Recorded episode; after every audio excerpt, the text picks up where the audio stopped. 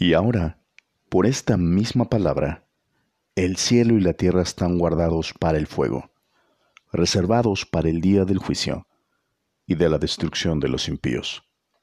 Segunda de Pedro 3, 7. ¿Qué tal? ¿Cómo están? Les saludo nuevamente en este espacio de Al abrigo de su gracia. Gracias por estar aquí y escuchar estos podcasts. Bienvenidos a este espacio. Mi nombre es Sergio Pérez. Les saludo desde la Ciudad de México a todos los que nos escuchan, a todos los hermanos y amigos que siguen esta serie de estudios, de reflexiones en todas partes del mundo. De verdad, muchas gracias. Les envío un abrazo fuerte en el amor de Dios y les insto para que continúen en el caminar cristiano. Nos encontramos en la entrega número 30. Este es el episodio número 30 de esta serie de escatología bíblica, eventos del porvenir, los eventos del mañana. Es muy importante que cada creyente en Cristo, que cada cristiano conozca y tenga en claro qué hay después de la salvación, después de haber entregado su vida a Cristo y de eh, tener un cambio, una transformación de vida cada día, desde luego eh, debe de tener en claro qué viene después de la muerte. Cada creyente debe de saber eso, debe de entender y comprender en qué consiste la vida eterna. Desde luego que para muchos esto honestamente no es muy relevante. Estos temas no son importantes, ya que lo importante para muchos creyentes es única y exclusivamente ser salvos. Llevar una vida ah, siendo una extensión de Dios en la tierra y ser pregoneros de las buenas nuevas de salvación. Y por supuesto que esto es necesario, esto es muy bueno, de hecho, es eh, el llamado que Dios nos ha hecho a toda la iglesia de Cristo, a todo creyente. Y cada creyente debe de dar fruto, fruto de vida nueva, cambio, transformación. Sin embargo, desde luego, mi pensamiento es que el creyente no puede y no debe de vivir ignorando todo el panorama, el plan y el programa divino todo lo que el Dios eterno ha designado en su voluntad para el creyente, para la iglesia de Cristo. Y el detalle es que muchas veces por no creer en estos temas eh, y por no conocerlos, sobre todo por no conocerlos, el carácter de Dios eh, sufre una distorsión en relación, desde luego, a su justicia y sus juicios, ya que se tiene una idea lejana que eh, en un momento dado nace de la emoción y del sentimiento humano. Y muchos interpretan que todo lo relacionado con el Apocalipsis es única y exclusivamente simbólico, simbólico y que eh, en realidad jamás se van a dar los eventos como se describen ahí y que Dios no podría hacer una cosa de ese tipo, no podría enviar un juicio tan tremendo, tan terrible y tan duro, ya que Dios es amor y Dios siempre, siempre perdonará. Quisiera leer solo unos pasajes en relación a esto, antes de entrar ya propiamente al estudio de Apocalipsis que estamos llevando a cabo. Dice Ezequiel capítulo 7, verso 3, Ahora será el fin sobre ti, y enviaré sobre ti mi furor, y te juzgaré según tus caminos, y pondré sobre ti todas tus abominaciones. Y mi enojo no te perdonará, ni tendré misericordia. Antes pondré sobre ti tus caminos, y en medio de ti estarán tus abominaciones, y sabréis que yo soy el Señor. Esto es Ezequiel capítulo 7, verso 3 y 4. Isaías capítulo 13, verso 9 dice, He aquí, el día del Señor viene, cruel, con furia y ardiente ira para convertir en desolación la tierra y exterminar de ella a sus pecadores. Romanos capítulo 2, verso 5 dice, Mas por causa de tu terquedad y de tu corazón no arrepentido, estás acumulando ira para ti en el día de la ira y de la revelación del justo juicio de Dios. Estos son, hermanos, amigos, solo unos cuantos mm, versículos, unos cuantos pasajes que nos muestran el carácter de Dios en relación con la rebeldía. Mm, vemos que hay una repulsión que surge del mismo carácter del Eterno hacia todo aquello que transgrede su voluntad, eh, todo aquello que es pecado. El Señor manifiesta su ira contra el pecado y el mal. Se debería de entender esto como una expresión de su justicia. Así que en realidad, por más que queramos nosotros eludir, escapar, salir o salirnos de esa justicia y del juicio de Dios, la verdad es que eso será imposible. Y por supuesto que la mayor tribulación y el juicio más fuerte y más duro que jamás se ha dado en la historia del eh, ser humano se dio en la persona de Jesús, justamente para que aquellos que tengan la capacidad de tener la fe en Cristo Jesús y ah, puedan iniciar una relación basada en la entrega, en el amor, desde luego en el arrepentimiento y el perdón, entonces serán librados de esta ira en contra del pecado. Así que hoy es el tiempo todavía para encontrarnos con Cristo. Vamos a continuar con eh, la última trompeta. Este es eh, lo que estamos estudiando. Las trompetas sería la séptima trompeta, la séptima trompeta y vamos a ver, vamos a ir al texto en Apocalipsis capítulo 11, verso 14 al 19, que es directamente, hermanos, amigos, el texto que ah, nos lleva a la continuidad de la trompeta. Así que hay pasajes que están, eh, texto que hay ahí, que, en un momento dado se da entre la sexta y la séptima trompeta, pero es algo que lo vamos a analizar después, no, no corresponde, solo quisiera darle continuidad al toque de esta séptima trompeta. Dice el versículo, el capítulo 11, verso 14 al 19. Dice así, el segundo ay pasó. He aquí, el tercer ay viene pronto. Verso 15, el séptimo ángel tocó la trompeta y hubo grandes voces en el cielo que decían, los reinos del mundo han venido a ser de nuestro Señor y de su Cristo, y Él reinará por los siglos de los siglos.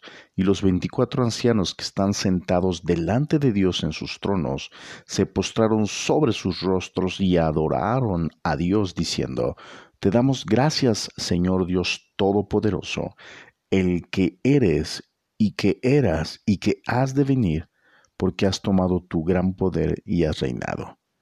Y se airaron las naciones, y tu ira ha venido, y el tiempo de juzgar a los muertos y de dar el galardón a tus siervos los profetas, a los santos y a los que temen tu nombre, a los pequeños y a los grandes, y de destruir a los que destruyen la tierra. Y el templo de Dios fue abierto en el cielo, y el arca de su pacto se veía en el templo, y hubo relámpagos, voces, truenos, un terremoto y grande granizo. Muy bien, estos son los versículos que corresponden al toque de la séptima trompeta o el séptimo juicio, que recordemos están llevando un paralelo estos juicios con los sellos del primer orden de juicios que se eh, estudió ya, que ya los vimos. Vimos que ya pasó, nos damos cuenta en el texto que ya pasaron dos ayes o dos ay y que viene un tercer ay. Esta expresión, como ya lo hemos visto, es una expresión o una exclamación de dolor, de pena, de admiración por algo que va a ocurrir sin precedentes, algo grandioso que tiene un eh, gran significado o es muy significativo el evento o el suceso que va a ocurrir. En este caso, esta exclamación no solo es por el juicio que traerá la venida de Cristo al mundo, ya lo acabamos de leer, el juicio que traerá o que vendrá a los moradores de la tierra, ya que este hay, nos muestra esa expresión de que ha llegado el momento de que los hombres sean confrontados por el ungido de Dios.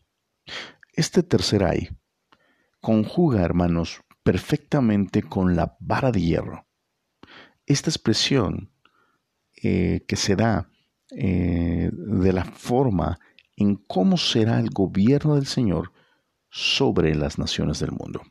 Y para esto quisiera leerles el Salmo 2, que es muy interesante, Salmo profético, mesiánico, del reino de Cristo. Dice así, ¿por qué están tan enojadas las naciones? ¿Por qué pierden el tiempo en planes inútiles? Los reyes de la tierra se preparan para la batalla, los gobernantes conspiran juntos en contra del Señor y en contra de su ungido. Rompamos las cadenas, gritan, y liberémonos de ser esclavos de Dios. Pero el que gobierna en el cielo se ríe, el Señor se burla de ellos. Después los reprende con enojo, los aterroriza con su intensa furia, pues el Señor declara, He puesto a mi rey elegido en el trono de Jerusalén, en mi monte santo. El rey proclama el decreto del Señor. El Señor dijo, Tú eres mi hijo, hoy te he llegado a ser, hoy he llegado, perdón, a ser tu padre.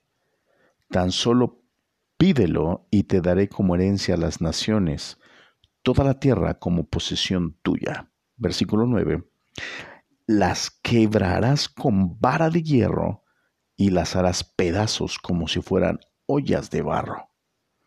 Ahora bien, ustedes reyes, actúen con sabiduría. Quedan advertidos ustedes, gobernantes de la tierra. Sirvan al Señor con temor reverente y alégrense con temblor.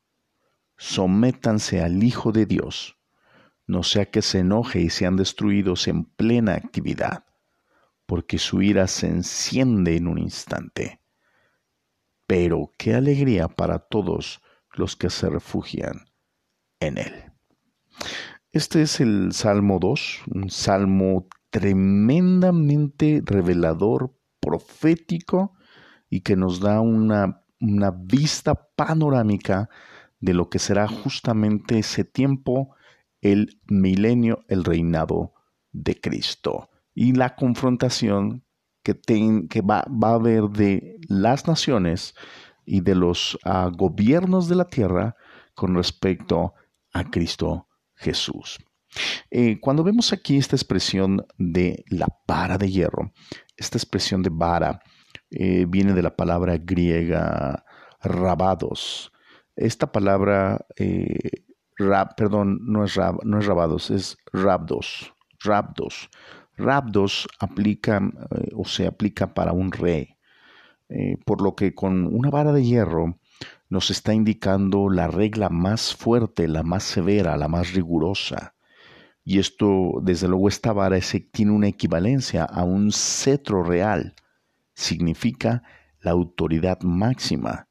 Pero esta, a la vez, esta autoridad máxima, al tener esta vara, tiene una representación de un garrote, un bastón o una porra, eh, dependiendo del país donde nos escuchan hermanos, amigos, esta porra o este bastón o garrote de la realeza funciona como una vara de castigo, de corrección. Es un cetro que concentra la autoridad, pero que a la vez corrige y castiga.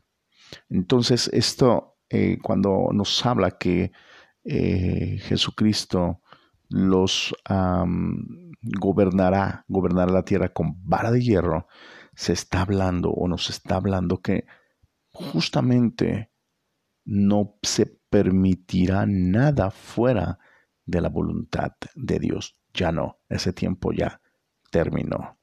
El tiempo que estamos viviendo ahora, las cosas como se están dando, ya no volverán a ser.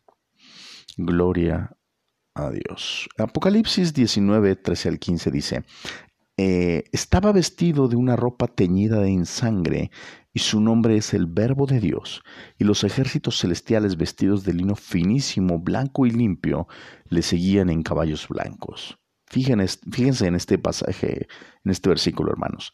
De su boca sale una espada aguda para herir con ella a las naciones, y él las regirá con vara de hierro, y él pisa el lagar del vino del furor y de la ira del Dios Todopoderoso. Esto ya lo habíamos leído antes, se está refiriendo a Cristo. Aquí está la referencia, el verbo de Dios y desde luego eh, toda la descripción que nos está dando. Pero viene registrada esta expresión, la vara de hierro. Entonces, en estos pasajes como en otros más, la vara de hierro es un símbolo de reprimenda y de juicio justamente al que se enfrentarán los sobrevivientes, los que salgan de la gran tribulación. Es por fin la caída o se va a dar la caída de los gobiernos del hombre y comenzará realmente el gobierno de Dios en la tierra, la teocracia. Este gran clamor, esta proclamación, eh, o eh, este gran clamor que proclama el programa de Dios para la creación y la redención del hombre, nos refiere en, esta, en este ay que se ha entrado en su fase final. Y desde luego en el toque de la séptima trompeta, no debemos de esperar que los acontecimientos para el establecimiento del reino milenial de Cristo ocurran de forma inmediata o súbita sino que desde luego se irán dando, se irán acomodando de forma paulatina. Tendrá una cierta duración, un cierto periodo de tiempo, no es inmediato. Entonces Cristo reinará sobre los reinos de este mundo que en el presente están bajo el control de Satanás y a pesar de que los hombres no quieran, todos los reinos vendrán a ser de nuestro Señor y de Cristo. Así que la expresión hay no solamente aplica para este eh, juicio, sino que también hace referencia a la plena revelación de Dios a los hombres. Es decir, esta séptima trompeta no solo anuncia el advenimiento del juicio de Cristo al mundo impío, sino que también es el establecimiento de su reino, pero revela a los hombres o corre el velo, el telón de lo divino de lo inmortal y de la majestuosidad de Dios. Dice Apocalipsis 10, 5 al 7. Y el ángel que vi en pie sobre el mar y sobre la tierra levantó su mano al cielo y juró por el que vive por los siglos de los siglos. Perdón. Que creó el cielo y las cosas que están en él, y la tierra y las cosas que están en ella, y el mar y las cosas que están en él que el tiempo no sería más, sino que en los días de la voz del séptimo ángel, cuando él comience a tocar la trompeta, el misterio de Dios se consumará como él lo anunció a sus siervos los profetas. Esto está tremendo, hermanos. El versículo 7 dice, en los días de la voz del séptimo ángel, cuando él comience a tocar la trompeta, el misterio de Dios se consumará. Eh, la versión eh, Palabra de Dios para Todos en este versículo 7 nos dice, cuando el séptimo ángel toque la trompeta, Dios cumplirá su plan secreto tal como lo anunció a sus siervos los profetas. Este escenario o este cuadro que vemos en este pasaje es totalmente extraordinario, hermanos ya que nos muestra la revelación total y el advenimiento del reino de Dios a la tierra, consumado desde luego en la persona de Jesús, en la persona de Cristo, con su iglesia, con el cuerpo místico que hoy conforma cada creyente en el mundo y que todos fueron, y vamos, no solamente los que están actualmente, y todos los que fueron desde dos mil años atrás. Es decir, este, este telón que se corre, este misterio que se consumará de Dios, se refiere a la redención y a la promesa de gobierno a la iglesia a través del Hijo de David, Cristo Jesús. Todos o todo eh, o a los ojos de toda la humanidad y de las potestades espirituales se da el anunciamiento de esto, es decir, la séptima trompeta. La imagen de este ángel o de un ángel clamando a gran voz, con la mano en alto, juramentando e invocando por testigos al cielo y la tierra, ese es el efecto de poner un pie en un extremo y otro, eh, y todo lo que en ellos hay, que los tiempos ya habían llegado o que han llegado a su fin. Es decir, que ya no hay más tiempo o más oportunidad, porque la conclusión de los tiempos como los conocemos ahora y las formas han llegado a su fin. Eso es impresionante. Ahora bien, vemos aquí que en los versículos 16 y 17 nos dice, y los veinticuatro ancianos que estaban sentados delante de Dios en sus tronos se postraron sobre sus rostros y adoraron a Dios, diciendo, te damos gracias, Señor Todopoderoso, el que eres y que eras y que has de venir, porque has tomado tu gran poder y has reinado. Aquí nos damos cuenta que aparecen 24 ancianos. Y los 24 ancianos mencionados eh, los, vemos mm, en varios textos eh, de aquí del libro de Apocalipsis, se mencionan varias veces. Desde luego que hay que leer cuidadosamente el texto para identificar y saber quiénes son o qué representan, qué se están dando en esta séptima trompeta. Apocalipsis capítulo 4, verso 1 al 4 dice, Después de esto miré, he aquí una puerta abierta en el cielo, y la primera voz que oí, como de trompeta hablando conmigo, dijo, Sube acá, y yo te mostraré las cosas que sucederán después de estas. Y al instante yo estaba en el Espíritu, dice Juan. He aquí un trono establecido en el cielo, y en el trono uno sentado. Y el aspecto del que estaba sentado era semejante a piedra de jaspe y de coralina. Y había alrededor del trono un arco iris semejante en aspecto a la esmeralda. Y alrededor del trono había veinticuatro tronos, y vi sentados en los tronos a veinticuatro ancianos, vestidos de ropas blancas con coronas de oro en sus cabezas. En la visión de Juan, hermanos, eh, del apóstol Juan, podemos ver que hay una primera mención de estos 24 ancianos en este pasaje. Pero luego nos dice el versículo, el perdón, en el capítulo 5 los vuelve a mencionar.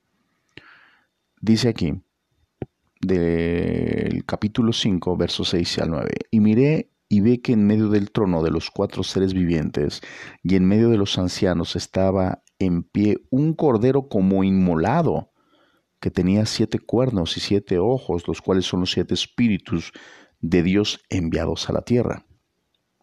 Y vino y tomó el libro de la mano derecha, bueno, es rollo, no libro, pero bueno, vino y tomó el rollo de la mano derecha del que estaba sentado en el trono. Y cuando hubo tomado el rollo, los cuatro seres vivientes y los veinticuatro ancianos se postraron delante del Cordero. Todos tenían arpas y copas de oro llenas de incienso, que son las oraciones de los santos.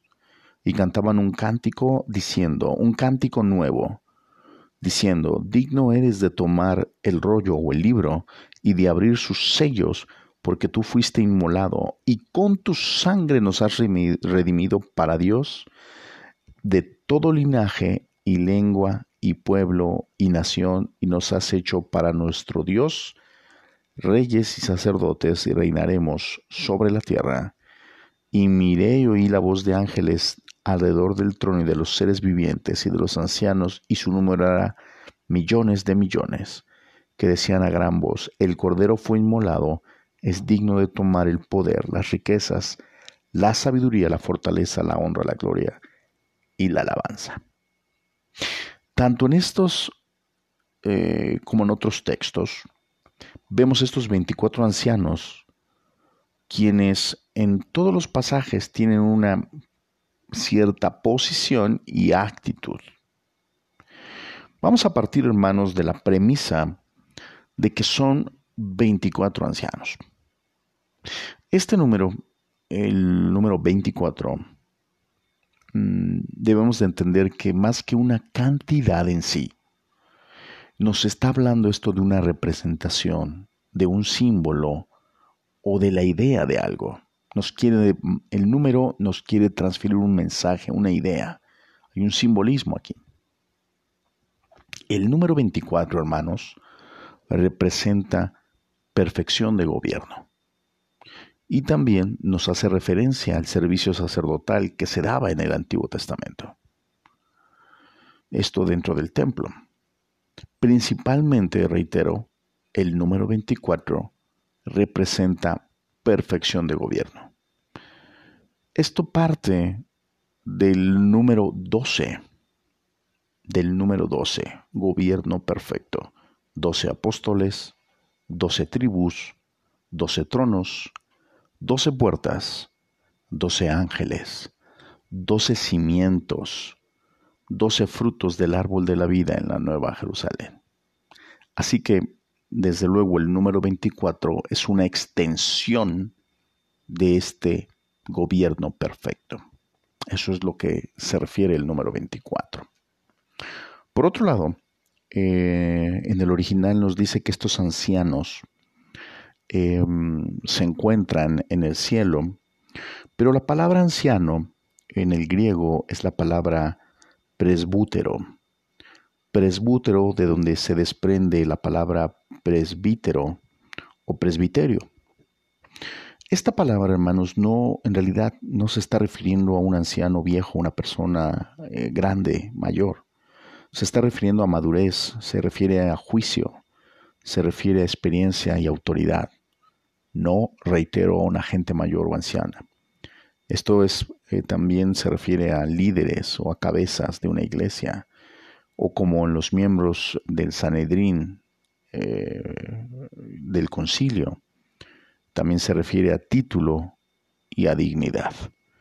Hechos capítulo 15, verso 4 dice, Cuando llegaron a Jerusalén, fueron recibidos por la iglesia los apóstoles y los ancianos, e informaron de todo lo que Dios había hecho con ellos. Primera de Timoteo 5:17 dice, los ancianos que gobiernan bien sean considerados dignos de doble honor, principalmente los que trabajan en la predicación y en la enseñanza. Y el pasaje de Tito 1:5 dice, por esta causa te dejé en Creta, esto dice Pablo, para que pusieras en orden lo que pueda y designaras ancianos en cada ciudad como te mandé. Esto nos habla de una posición, desde luego, eh, del liderazgo, refiriéndose a que los ancianos han sido facultados para gobernar, de ahí los tronos. Esto aplica también para estos ancianos o 24 ancianos que están en el cielo. Nos dice también la escritura que tienen coronas, estéfanos. Esto ya lo habíamos hablado. Significa victoria, alguien que venció, eh, es representativo de recompensa o de premio también. Y en este contexto es una marca de, rango, eh, de un rango real. Es una exaltación, es una dignificación. Esto no es otra cosa más que la representación de la justicia y de la vida eterna. Primera carta de Pedro, capítulo 5, verso 4 dice, Cuando aparezca el príncipe de los pastores, vosotros recibiréis la corona incorruptible de gloria. Santiago 1.12 dice, Bienaventurado el varón que soporta la tentación, porque cuando haya resistido la prueba, recibirá la corona de vida que Dios ha prometido a los que le aman. Entonces las coronas o los, las estéfanos em, que se van a dar es esa representación del el premio de la vida eterna. Y al mencionar que son de oro, el oro representa realeza, señorío, y también representa verdad. Nos dice aquí que estos ancianos visten, dice el apóstol Juan, túnicas blancas, vestidos blancos. El blanco en el griego es leucos, la palabra griega leucos. Leucos significa brillo por la blancura, resplandor. Es un símbolo también de inocencia, de pureza, limpieza del alma y redención. Las referencias bíblicas que vemos, hermanos, en, en, el Nuevo Testamento, en el Nuevo Pacto, en referencia a las ropas blancas, está relacionado con los ángeles, con Cristo y con gente redimida. Apocalipsis 3:5 dice, así el vencedor será vestido de vestiduras blancas, y no borraré su nombre del libro de la vida, y reconoceré su nombre delante de mi Padre y delante de sus ángeles. Salmo 51:7 dice, purifícame con hisopo, y seré limpio, lávame y seré más blanco que la nieve. Apocalipsis 3:4 dice, sin embargo, hay algunos en la iglesia de Sardis que no se han manchado la ropa con maldad. Ellos caminarán conmigo vestidos de blanco porque son dignos. Entonces nos está hablando de gente redimida. La actitud, la actitud de los 24 ancianos siempre es de adoración y se postran siempre delante del Eterno y del Cordero. Dice el texto en Apocalipsis cuando hubo tomado el libro, los cuatro seres vivientes y los veinticuatro ancianos se postraron delante del Cordero, y todos tenían arpas y copas de oro llenas de incienso, que son las oraciones de los santos, y cantaban un cántico, un nuevo cántico, perdón, diciendo, digno eres de tomar el libro y de abrir sus sellos, porque tú fuiste inmolado, y con tu sangre nos has redimido para Dios, de todo linaje, lengua y pueblo y nación, y nos has hecho para nuestro Dios reyes y sacerdotes y reinaremos sobre la tierra. Este pasaje nos dice que los 24 ancianos cantaban un cántico, un cántico de exaltación, en donde exaltan la obra vicaria del Señor, la obra vicaria de Cristo en la cruz del Calvario, y cantan que han sido redimidos de toda clase social, etnia, lengua, pueblo y nación del mundo. Es claro entonces que los 24 ancianos representan una multitud de gentes que han sido redimidas por el sacrificio y la sangre de Cristo. Dice también el texto, nos has hecho reyes y sacerdotes. En el original, en el griego, la idea en realidad que transfiere ahí es que nos dice que somos nos has hecho participantes o somos partícipes de su reino, es decir, de Cristo, Él como soberano, y de su sacerdocio, y reinaremos con Él sobre la tierra. Primera de Corintios 6.2 dice, ¿no se dan cuenta de que algún día nosotros los creyentes juzgaremos al mundo? Y dado que ustedes van a juzgar al mundo, ¿no son capaces de resolver estas pequeñas cuestiones entre ustedes? Esto lo dijo el apóstol Pablo por una situación que surgió en la iglesia de Corinto. Queda claro entonces, hermanos, que la identidad de los 24 ancianos es la iglesia de Cristo arrebatada que está representada en estos 24 ancianos y que gobernará al mundo. Cronológicamente en este pasaje, en Apocalipsis 5, los sellos aún no se abren. Por consiguiente, apenas va a iniciar el tiempo de tribulación. Quiere decir que la nación de Israel aún no ha sido redimida. Los salvos o la gente que escuche el mensaje de eh, salvación, el Evangelio del Reino, durante la tribulación, y los 144 mil judíos aún están en la tierra, porque apenas se van a abrir los sellos, apenas se van a dar los juicios de Dios, apenas van a iniciar los siete años de tribulación. Entonces tampoco pueden ser ninguno de ellos pertenecientes a estos 24 ancianos, ni tampoco son los santos del Antiguo Testamento, porque aún no han sido redimidos ni han sido eh, resucitados. Por consiguiente, la identidad de los 24 ancianos es la iglesia de Cristo en esta séptima trompeta. Muy bien, vamos a dejarlo hasta ahí. Hasta aquí concluimos con la séptima trompeta. Vamos a continuar la siguiente entrega con las copas. Les agradezco mucho el favor de su atención, hermanos. Eh, gracias por seguirnos. Eh, los invito para que visiten nuestras redes sociales. Estamos en Facebook, estamos en Instagram, al abrigo de su gracia. Pueden escribirnos al correo electrónico al arroba, perdón, al abrigo de su gracia arroba gmail.com. Cualquier duda, cualquier comentario, cualquier cuestión respecto a estos podcasts, pueden escribirnos y desde luego también dejarnos eh, una reacción o escribirnos directamente en nuestras redes sociales. Escúchanos en cualquier plataforma de podcast. Mi nombre es Sergio Pérez. Les agradezco el favor de su atención. Que Dios les bendiga mucho. Nos vemos en la próxima.